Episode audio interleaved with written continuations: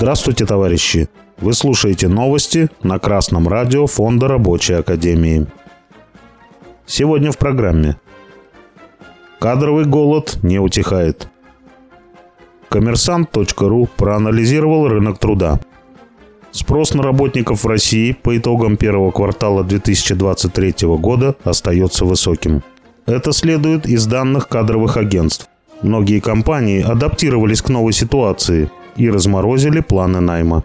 В числе дефицитных кадров – обладатели рабочих и инженерных специальностей, занятые в агропромышленном комплексе, а также специалисты, связанные с импортозамещением и санкциями.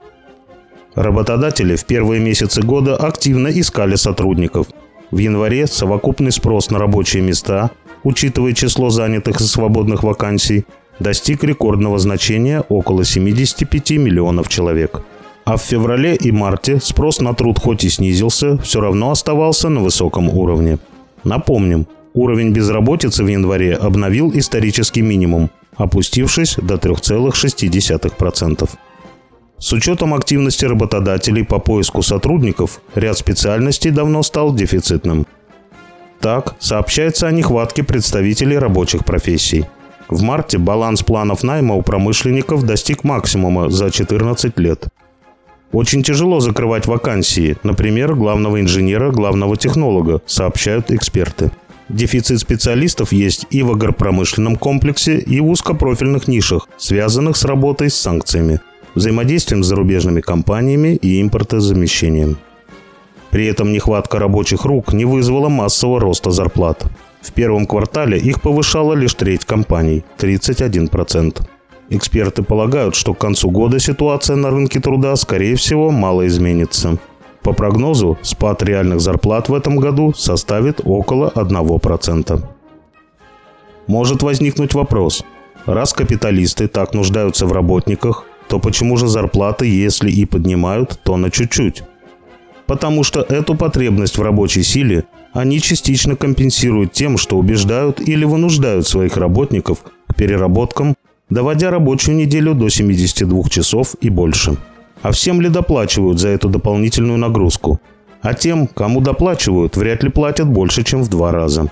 В то же время работа в таком режиме многократно изнашивает организм работников и подрывает их здоровье. Долго работать в таком режиме не получится. Организм надорвется и, возможно, непоправимо. Напомним, что условия труда на промышленных предприятиях далеки от идеальных – шум, вибрации, химикаты, излучение, высокие и низкие температуры в цехах не делают работу на заводах и фабриках привлекательной. А унизительная зарплата в 30, 40, 50 тысяч рублей в условиях СВО для, по сути, героического труда рабочих многих от такой работы отталкивает. Даже зарплата в 100 тысяч не для всех будет привлекательной. Про бестолковое руководство в роли цепных псов буржуазии которые пришли на смену толковым и грамотным советским инженерам, специалистам и управленцам, даже и говорить не хочется. Любой рабочий со стажем расскажет о них лучше нас и в таких ярких красках. Зарплату рабочим надо поднимать минимум до 150-200 тысяч рублей. Только в таком случае люди массово пойдут работать на заводы и фабрики. Но вряд ли дождемся, что собственники средств производства добровольно на это пойдут.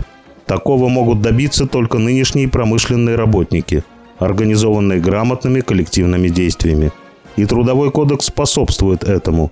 Статьи 130 и 134 позволяют требовать повышения оплаты труда и закрепить ее ежегодный рост выше инфляции в коллективном договоре. Не ждите, пока ваше здоровье иссякнет от переработок. Добивайтесь улучшения своего положения уже сейчас. С вами был Беркутов Марк с коммунистическим приветом из Маловишеры.